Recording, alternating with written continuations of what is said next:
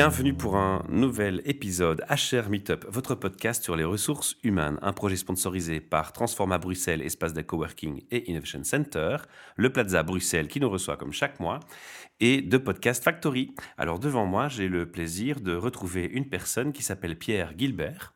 Enchanté, bonjour. Toubib en entreprise. Je dis Toubib d'entreprise. Toubib d'entreprise. Ouais, je suis le docteur des entreprises. Il y a des psys qui s'occupent des personnes et moi je m'occupe des entreprises, des organisations. C'est un, un, titre tout à fait usurpé. Je ne suis pas médecin. C'est pour ça que je dis Toubib, c'est assez sympa. Et en fait, euh, ben, mon quotidien, c'est qu'on m'appelle soit parce que ça va mal, comme les Toubib, soit pour que ça aille mieux, comme les Toubib en Chine par exemple. Hein. Mais avant de parler des torchons qui brûlent, j'ai ouais. une question pour toi qui est euh, récurrente dans mes interviews. De ton rêve d'adolescent, Pierre, à ce jour, qu'est-ce qui s'est passé? Quel a été ton parcours au niveau formation, par exemple? Oh, j'ai une formation en communication. J'ai une formation en communication. Mais est-ce que j'ai dans mes rêves Je crois que mon rêve principal, c'était d'être heureux, d'être heureux dans ce que je faisais. Ah. Et ça, je peux dire que je l'ai accompli. J'ai toujours été heureux. Je ne fais que. J'étais guidé, je crois, par un, un, côté épicurien. Je ne fais que ce que j'aime bien. Et d'ailleurs, je suis parfois un peu dans la procrastination, du coup, par rapport à tout ce qui est administratif, comptable, fiscal et tout ça. Je déteste. Et je, je suis reconnu comme ça par les gens avec qui je travaille. Et mais bon, j'ai trouvé le moyen. C'est que j'ai délégué. J'ai une entreprise et j'ai appris à déléguer, donc j'avais toute une équipe euh, quand même assez conséquente avec moi. Et depuis que j'ai revendu cette entreprise, il y a mon assistante qui m'a suivi et qui travaille pour moi depuis 23 ans. Et donc tout ce que je déteste faire, c'est elle qui le fait. ok.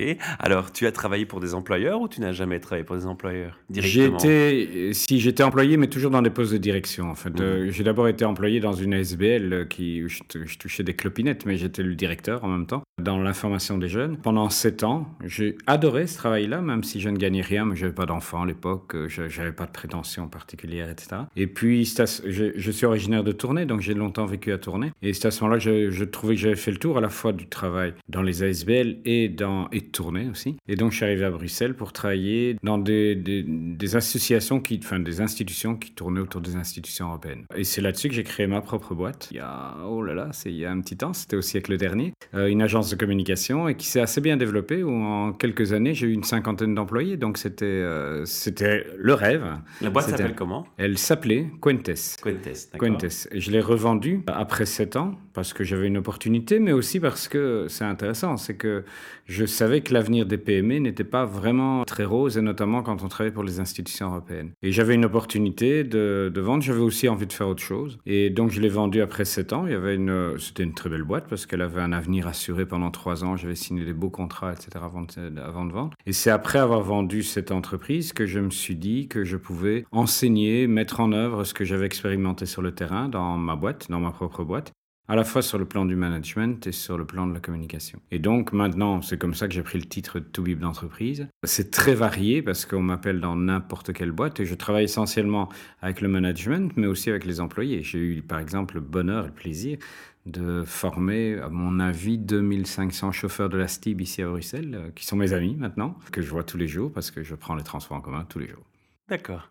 Alors, ça, cette société-là, tu l'as créée il y a combien de temps? C'est intitulé donc de, de Toubib d'entreprise Oui, Toubib d'entreprise, c'est pas une société. Donc, en fait, j'ai créé ma. Quand j'ai vendu ma boîte, euh, j'ai créé deux boîtes coup sur coup pour euh, gérer un peu mes affaires et pour euh, vendre mes. C'était ma société de management, mmh. en fait. Mais je ne lui donne pas d'existence publique. Je, ne... je préfère exister sous mon nom, dans la mesure où je donne des conférences et j'écris des bouquins. Je préfère effectivement. Ça prend plus de sens. Ça prend plus de sens. Donc, ma société n'a pas d'existence publique. Mais en même temps, je, suis en train de participer à la création d'une nouvelle société où je suis associé avec cinq autres personnes et qui a un magnifique nom qui s'appelle Spirit of Change. Et c'est vraiment ce que ça veut dire, Spirit of Change. C'est ça qu'on essaye d'amener dans les entreprises avec des compétences différentes parce que je suis, allez, moi, je suis formateur, consultant pour tout ce qui touche euh, à la dynamique humaine dans les entreprises, mais les autres sont sur d'autres aspects, notamment sur des aspects informatiques, financiers, commerciaux, etc. On est tous des seniors, on n'a plus rien à prouver on se prend pas au sérieux et on aime beaucoup. On est aussi dans le côté épicurien parce qu'on aime beaucoup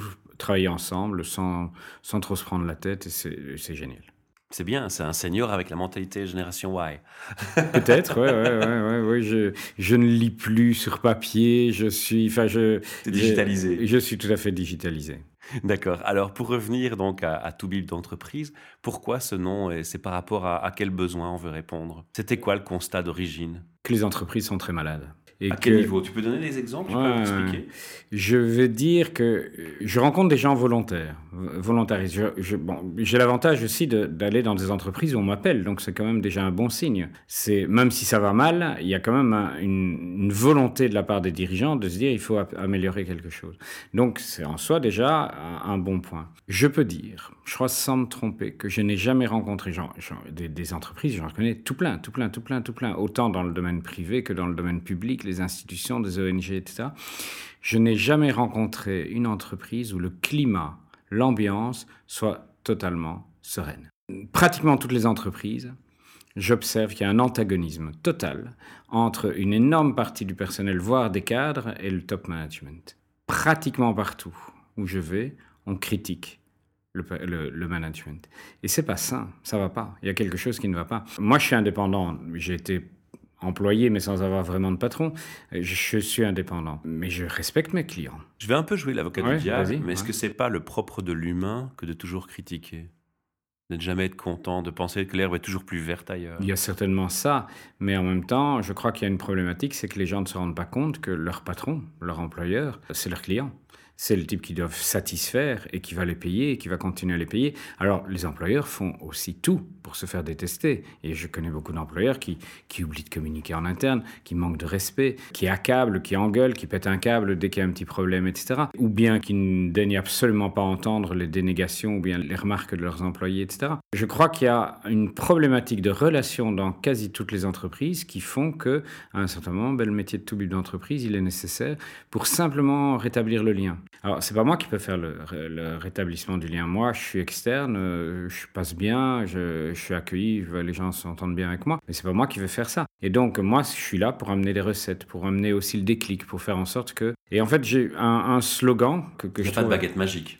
Il n'y a pas de baguette magique, non. En fait, ce que je dis quand je donne des formations à des, à, des cadres, à des managers, à des chefs d'équipe, c'est que je veux, les termes sont importants, je veux leur inoculer une obsession une obsession qui fait que dorénavant, s'ils suivent mes conseils, a priori, tout, enfin 100% des entretiens qu'ils ont avec, euh, avec leurs collaborateurs, des entretiens autant formels qu'informels, publics qu'individuels, collectifs individuels, évaluation, entretien, mais même à la machine à café, 100% des entretiens soient porteurs d'un regain de motivation.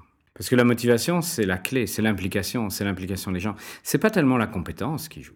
Finalement, les compétences, elles se valent beaucoup, beaucoup. Il n'y a pas des gens super compétents. Si la compétence sans la motivation, ça sert strictement à rien.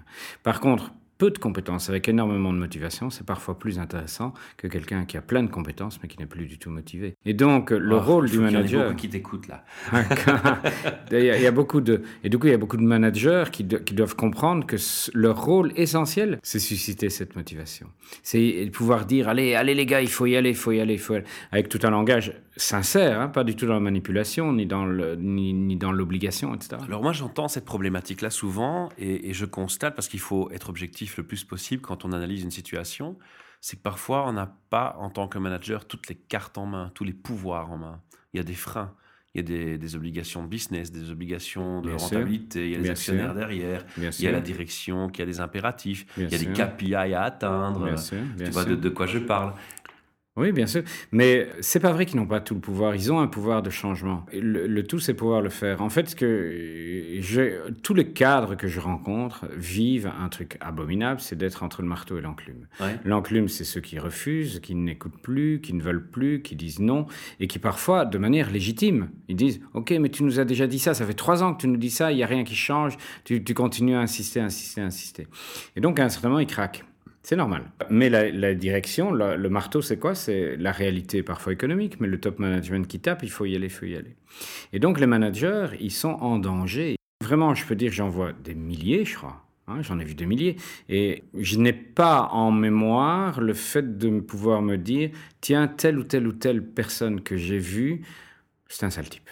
J'en ai pas vu. J'en ai pas vu. Je ne vois que des gens inspirés avec et inspirant, bon avec un bon fond, excellent. Même qu'ils donnent, que parfois je leur dis, très souvent, je leur dis, vous êtes trop gentils. Mais ils vivent tous ce syndrome du, entre marteau et l'enclume. Et donc, quand on est entre le marteau et l'enclume, c'est quoi les risques durables? Ben, Le terme, il est quand même bien à la mode maintenant, c'est le burn-out. C'est qu'à un certain moment, on est sous pression et on, on craque à un certain moment. Et le burn-out, c'est une maladie très grave. C'est une maladie dont on se remet très difficilement. Quand on revient d'une maladie comme ça, on est fragilisé. Et en plus, ça fait du tort à l'ensemble de l'entreprise, à l'ensemble de l'équipe, à l'ensemble des collaborateurs, aux familles des collaborateurs, etc. Et donc, euh, tout mettre en œuvre pour éviter le burn-out, mais c'est sain. C'est en plus, c'est rentable. Ça rapporte de l'argent immédiat pour l'entreprise. Et donc, c'est important. Et donc, pour ça, j'ai inventé, pour sortir de cette image négative du marteau et l'enclume, j'ai inventé une image plus positive. C'est celle de l'ascenseur. Un ascenseur, ça monte et ça descend. Ça ne fait rien que, rien que ça. Deux choses. Ça monte et ça descend. Mais pour descendre, il doit remonter. Pour remonter, il doit redescendre. Et donc, en fait, l'ascenseur, le cadre, c'est un ascenseur. Quand il descend, quand il pousse sur le bouton vers le bas, c'est pour euh, dire tout le discours de motivation. Allez les gars, il faut faire un effort, il faut y aller, il faut y aller, il faut aller. Mais s'il dit ça, alors qu'il il, il dit oui, amen à sa direction, à sa hiérarchie, en disant oui, ça va, je vais le dire, même s'il n'y croit pas une miette, ça ne va pas. Il va perdre toute crédibilité. Il ne sera pas cru par, par, ses, par ses collaborateurs. Et donc, c'est pour ça que l'ascenseur, il doit remonter. Et là, le pouvoir de faire remonter l'ascenseur, le bouton, il suffit de pousser sur le bouton. Il faut un peu d'audace, il faut un peu de cran, il faut un peu d'abnégation, il faut y aller. Tu t'adresses aux deux niveaux? Aux trois niveaux. En fait, il y a trois niveaux dans une entreprise. Il y a le top management, le middle management et les équipes opérationnelles. Et je travaille avec les trois niveaux. Qu'est-ce que tu fais quand la problématique, elle vient horizontalement? Quand, quand ce sont, tu sais, dans les grosses sociétés, il y a des, des cost centers différents, des départements différents, l'un rentre en conflit d'intérêts avec l'autre, et finalement, Parfois, ça vient pas de l'hierarchie, la mauvaise ambiance ou la situation pressante. Elle vient simplement d'un autre département. Là, c'est plus horizontal, c'est différent encore, non? C'est différent, c'est un peu différent, mais c'est la même chose. Il faut parler. Il faut se parler. Concept. Il faut se parler. Ouais, tout à fait. Il faut se parler. Mais la plupart du temps, c'est comme dans, enfin, dans, dans, dans, les groupes, dans les familles, dans les groupes d'amis et tout ça. Parfois, à un certain moment, il suffit qu'il y ait un petit problème et on en parle, on, on, ne se parle plus. C'est idiot. C'est idiot. Il faut parler. Il faut parler. Et c'est là qu'en fait, euh, c'est tout ce que j'appelle l'assertivité du manager. C'est qu'à un certain moment, on a trois tentations naturelles dans la communication. Tu as quelque chose à dire. C'est ton intime conviction au fond, au fond de toi-même. Tu sais que ce qu'on t'a demandé de faire n'est pas faisable. Tu as trois manières de le dire. Trois tentations naturelles. La première tentation, c'est de ne pas le dire. Parce que tu te dis, l'autre, il va mal le prendre. Il va pas comprendre. je vais, me juger. oui, ça va faire pire que mieux. Je, je vais rentrer dans un conflit. Ça m'ennuie et tout ça. Je le dis pas. Je le dirai la semaine prochaine. Mais finalement, on le dit pas. C'est une erreur, il faut le dire. La deuxième tentation naturelle, c'est le dire de manière agressive. Justement, peut-être parce qu'on s'est trop tu. Et donc, si j'ai un collaborateur qui m'énerve, ou bien si j'ai mon chef qui on continue à me houspiller, tout ça, un certain moment, ça sort. Ça mais explose. du coup, ça explose. Mais du coup, qu'est-ce que, qu'est-ce que tu fais quand on est agressif avec toi? T'écoutes pas, hein tu te Non. protèges ou tu répliques. Et donc, ça, ça, ça n'est pas rentable de, se, de s'exprimer de manière agressive. Et la troisième manière naturelle, c'est la manipulation, c'est-à-dire euh, louvoyer, faire semblant, faire euh, un peu mielleux comme ça. C'est en fait l'art de faire dire à l'autre ce qu'on n'ose pas lui dire soi-même.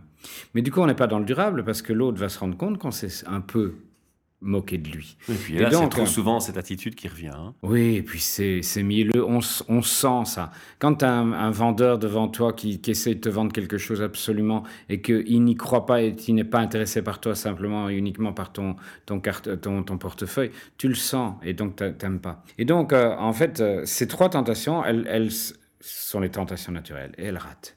Et donc, qu'est-ce qu'il faut faire? C'est développer cette assertivité, cette capacité à dire les choses, à dire, allez, j'ai quelque chose à te dire et je respecte ce que tu penses, mais moi, je veux absolument défendre mon point de vue. Est-ce que c'est pas indissociable de l'empathie, l'écoute?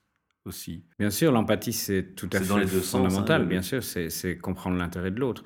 Dans la communication, si tu connais pas l'autre, si tu t'intéresses pas à ses centres d'intérêt, si tu t'intéresses pas à, à, ses, à ses angoisses éventuelles, ouais, tu ne peux pas communiquer avec lui. C'est Ouais, pas possible. Donc oui, l'empathie, c'est... Mais, mais en même temps, n'oublie pas ce que j'ai dit tout à l'heure. Je dis souvent à des cadres, vous êtes trop gentils. Hein, euh, Il y a un titre, un bouquin assez, assez- enfin un best-seller en Belgique, hein, de Thomas Dansbourg, qui s'appelle Cessez d'être gentil, soyez vrai. Rien que ça, rien que ce titre de bouquin, mais c'est génial, il faut conserver ça, il faut écrire ça sur tous les bureaux, sur tous les murs. Il faut pas être gentil. Gentil, méchant, c'est des langages pour les enfants, pas pour les adultes. Et pour les adultes, il faut simplement être vrai. Si tu es mon collaborateur et qu'il y a quelque chose qui ne va pas, quelle que soit la chose qui ne va pas, soit en termes de résultats, mais c'est aussi très souvent en termes de comportement. Et ça, on oublie, hein, on en parle rarement des comportements. Je dois pouvoir te le dire.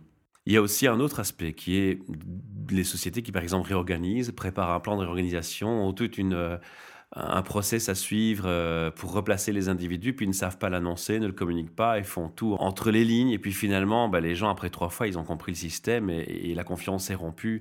tu travailles aussi sur ces aspects de réorg, d'outsourcing et toutes les, sociétés qui ont ce genre de, de, de outsourcing, pas spécifiquement, mais de gestion du changement, oui, bien sûr. De communication de crise aussi. Et de communication interne. Moi, je place un processus de communication interne unique un, processus de communication interne qui est, euh, que je place et qui fait qu'en moins de 5 minutes, moins de 5 minutes par semaine, chaque collaborateur sait tout ce qu'il doit savoir et ce qu'il veut savoir. C'est un gros challenge ou ça te paraît facile quand tu commences comme ça? Il y a de la réticence? Non, non, aucune. Il faut simplement qu'ils comprennent l'enjeu qu'il y a. Non, tout le monde est demandeur. Je vais dire, tu vas dans n'importe quelle entreprise, tu questionnes les gens, Partout, partout. Même où la communication est excellente, on va dire, le problème ici, c'est la communication. Et c'est normal. Ceux qui sont en haut savent et croient que les autres savent ou croient que les autres n'ont pas besoin de savoir. Et en plus, ils sont tout le temps en réunion et donc ils, sont sursaturés d'informations. Et ils oublient de communiquer. Je vais donner un exemple, un exemple très concret. Au Maroc, parce que j'ai travaillé souvent en Afrique aussi. Au Maroc, j'ai travaillé pour une grosse bah, je vais le dire, Maroc Télécom. Je suis désolé de le citer ici, mais Maroc Télécom avait à l'époque 11 000 personnes. Et Maroc Télécom avait développé une, euh, un, tarif spécial pour la diaspora marocaine en Europe, pour le téléphone. C'était en plein boom du GSM, et donc euh, il y avait beaucoup de Marocains en Europe, et donc beaucoup de Marocains qui téléphonaient au bled ou qui téléphonaient à leur famille au Maroc, etc. Et donc euh, ils avaient créé un tarif nettement préférentiel par rapport à ça qu'ils avaient concocté avec euh, des opérateurs locaux en, Europe. Ils n'en ont pas parlé, ils ont omis d'en parler en communication interne. Or, dans les 11 000 personnes qui travaillaient chez Maroc Telecom, il y avait, c'était 11 000 personnes, il n'y en avait pas un qui n'avait pas de la famille ou des amis en Europe. Et donc, les 11 000 personnes... Étaient frustrés. Après, mais ils se sont fait engueuler leurs copains, leurs cousins, leurs frères, lui ont dit, ont téléphoné, mais enfin, mais tu, tu te fous de ma gueule, c'est quoi, qu'est-ce que c'est que cette histoire? Tu travailles chez Maroc Télécom et ça fait des, années que je te téléphone et tu m'as même pas prévenu qu'il y avait ce truc-là. Et donc, ils sont frustrés, ils se disent, ils ne sont pas respectés par leur hiérarchie, et en plus, si la hiérarchie avait simplement dit, ça ne coûtait pas un dirham de, de, de, donner cette information. Ils avaient 11 000 personnes qui étaient des promoteurs de leur nouveau service. Et donc voilà, on n'y pense pas, on, mhm. oublie, on, c'est pas dans la culture. Or, la transparence peut être dans la culture de toutes les entreprises. Il n'y a rien qui, est à cacher dans les entreprises, il y a trois limites. Non, non mais je, vois aussi des scénarios que moi j'ai connus, par exemple, où les gens, par rapport à l'hierarchie, doivent remettre euh, justement des KPI des rapports qui doivent avoir certains pourcentages, hein, sinon c'est dans le rouge, dans le vert, hein, c'est parfois des petits fromages sur des tableaux Excel, hein, tu vois un peu de quoi je veux dire. Et euh, c'est lié à un bonus. Et parfois, il y a aussi l'intérêt financier qui est derrière. Il n'y a pas que la volonté de mal communiquer. Parfois, la personne a peut-être envie de bien communiquer, mais il se dit, bah, j'ai plutôt intérêt, euh, si je veux mon bonus, à, à, m'arranger pour que ce qu'on veut, je le fournisse, point. Et la communication, elle passe en second plan parfois. C'est une erreur. Et Mais là, ce sont des procédures, ce sont des choses qui sont mises en place. Est-ce que si toi, tu décèles ça quand tu fais ton travail dans la communication, tu vas le mettre en avant, tu, tu as les pouvoirs de faire changer ce genre de choses? Le pouvoir de faire changer, non, mais j'ai une certaine influence dans mes conseils. Je, en règle générale, j'ai de très bons contacts avec les, top managers qui peuvent m'écouter. Et tu donc, peux pointer ce genre de choses Oui, bien sûr. Et notamment quand, quand je mets en place des systèmes d'évaluation, hein, qui, qui, sont des entretiens hyper importants, je dis toujours que je ne préconise pas de lien entre l'évaluation et l'augmentation de salaire. Ou un bonus oui, parce qu'en fait, euh, qu'est-ce qui fait que si, si tu es mon, mon collaborateur et on fait l'évaluation et tu sais qu'au bout du compte, il y, a, il y aura un bonus ou il y aura une prime ou il y aura une augmentation ou pas. Ou pas, parce que c'est ça le challenge. mais donc c'est qu'ils ont leur petite enveloppe avec une petite équipe, le montant est restreint et si je veux pouvoir donner euh, à ceux qui ont les meilleurs, bah, il faut que j'en détruise, ouais, démolisse moins deux. Bien sûr. Et donc, en fait, tout l'entretien va être influencé par ça. Et toi, tu vas m'écouter pour essayer de décortiquer si oui ou non tu auras ta prime. Et donc, euh, tu vas pas m'écouter. Tu vas écouter, tu vas interpréter ce que je dis. Et donc, tout ce que j'ai à te dire, ce sera pas passé. Et donc, ce que je dis, c'est, moi, je dis, on fait l'évaluation. Et tu peux avoir une évaluation positive, une évaluation négative. Si tu as une, évaluation négative, sans doute n'auras-tu pas le culot de demander une augmentation. Et je dis, donc on fait par exemple les évaluations en janvier, par exemple. Hein. Et la période d'avril, c'est la période auquel on peut demander une augmentation. C'est inscrit dans le règlement de travail ou dans, dans la pratique, dans la culture de l'entreprise. Et puis après, libre à toi de demander une augmentation ou pas. Mais il faut pas venir en juin avec une demande d'augmentation. Et donc, si ton évaluation est positive, tu auras des arguments pour dire, allez, bon, chef, ça fait un petit temps que j'ai plus demandé d'augmentation, je vous aiderai, etc. Et par contre, si tu as une évaluation négative, sans doute n'oseras-tu pas Et si tu as une, de toute façon, même si tu oses, moi je te dirais, bah, écoute, non, franchement, là, je, non, je te la donne pas. Je te la donne pas. Et, voilà, ça c'est relativement simple à mettre en œuvre, et, et c'est transparent, c'est totalement transparent. J'ai envie de dire que, bien sûr, il peut y avoir des bonus dans des boîtes où il y a des financiers, des choses comme ça, des, vendeurs, des, commerciaux et tout ça. Ça, fait partie des règles du jeu. Mais d'une manière générale, moi, je crois, l'augmentation de salaire n'est jamais un levier de motivation. C'est un critère de satisfaction ou d'insatisfaction, critère important, réel, oui, oui, mais c'est pas un levier de motivation. Au contraire, imagine que tu aies osé me demander une, augmentation. Euh, moi, je, réfléchis, je te dis, ouais, ouais, attends, attends, attends. Déjà, il y a un petit, un petit twist entre nous deux, ça m'énerve un petit peu, etc. Je dois encore faire ça, etc. Surtout si c'est pas planifié, etc. Et puis, je te convoque et j'ai une bonne nouvelle à t'annoncer. Et toi, tu arrives, tu te dis, ah, est-ce que j'aurai mon, mon, mon, augmentation, etc. Je te donne. Et alors, je t'annonce ton augmentation. Évidemment, moi, je te parle en brut. Toi, ce qui t'intéresse, c'est le net. Et donc, tu es déjà obligé de faire un petit calcul dans ta tête et tu te dis, ouais, Comment je le communique? 17,50 euros, ouais, c'est pas. Ouais, c'est de toute façon, ce sera de toute façon moins que ce que tu veux, c'est clair. Et donc, en plus, cette augmentation, qu'elle soit de 17,50 euros ou de 117,50 euros, tu vas t'y habituer très vite à ce pouvoir d'achat. Et dès que tu vas entendre le montant que je te dis, tu vas te dire dans ta tête ah ben zut alors, parce que maintenant je vais devoir attendre longtemps avant d'avoir la prochaine augmentation. Et donc, euh, je crois te motiver, je te démotive, d'autant plus que je te dis, moi, mon seul moyen de te motiver, c'est l'argent. Mais non, il y a plein d'autres choses. Il y a plein d'autres choses. Si tu veux motiver ton équipe, il y a quatre choses. Quatre choses qui sont essentielles, que tu peux donner au quotidien. C'est le respect. Parce que si tu es en dehors du respect, tu peux, tu peux danser sur ta tête, tu n'auras rien. Sauf si tu as un fouet. La deuxième chose, c'est le sens. À quoi ça sert l'effort que je te demande? À la fois par rapport à la société, d'une manière générale, l'entreprise aussi, par rapport aux chiffres, par rapport à la pérennité, etc., par rapport à l'individu, etc. C'est important de donner le sens. La troisième, euh, la troisième chose, c'est le feedback. Tu as besoin de savoir si tu te comportes bien, si ça fonctionne bien, si les résultats sont corrects, si, si c'est à la hauteur de ce que j'attendais. Et la quatrième chose, c'est le plaisir.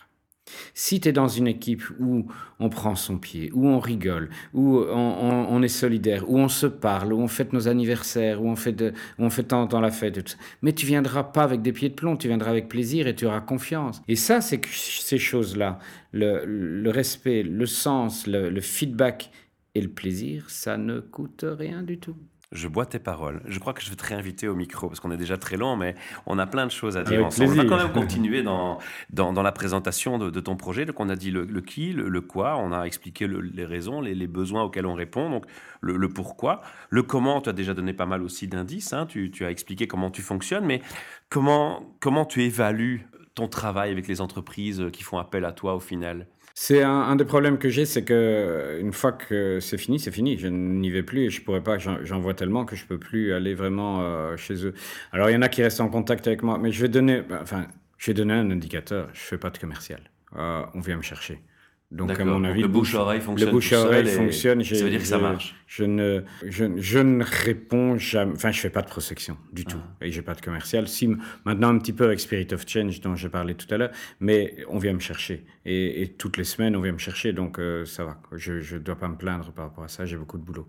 Et, et donc, c'est un, une garantie quand même. Alors, moi, j'ai beaucoup entendu, surtout quand on parle de burn-out et de problématiques comme celle-là, que les entreprises font appel, et ça s'est revenu souvent à mon micro, comme on dit, quand le torchon brûle. Hein, c'est un peu la, métaphore que j'utilisais tantôt pour, euh, te taquiner au début de l'interview. Est-ce que tu, constates aussi qu'on t'appelle quand il est trop tard systématiquement? Non, non.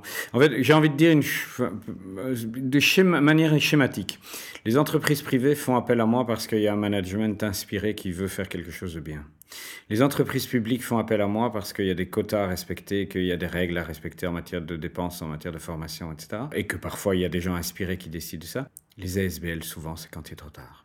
c'est quand le torchon brûle. le secteur non marchand, l'associatif et tout ça. Et ça, c'est dommage. C'est dommage, d'autant plus que moi, je viens de ce secteur-là. Et ce secteur-là, je trouve, a, perdu très, très fort le côté euh, militant, ce qu'il y avait quand moi j'ai commencé à bosser, où on n'avait pas un bal, on avait des clopinettes, et où il y avait un esprit à mon sens, différents. Je les égratine un petit peu, je les aime bien, mais je trouve qu'on a perdu énormément de cette, cette militance. Moi, je préfère intervenir avant, avant que le torchon brûle. Si, moi, je suis pas du tout un psychiatre, euh, et donc, euh, si un certain moment il y a un burn-out, oui, je peux peut-être discuter avec les gens, mais, mais le mal est fait et la crise est profonde. Il n'y a pas que le burn-out. Hein.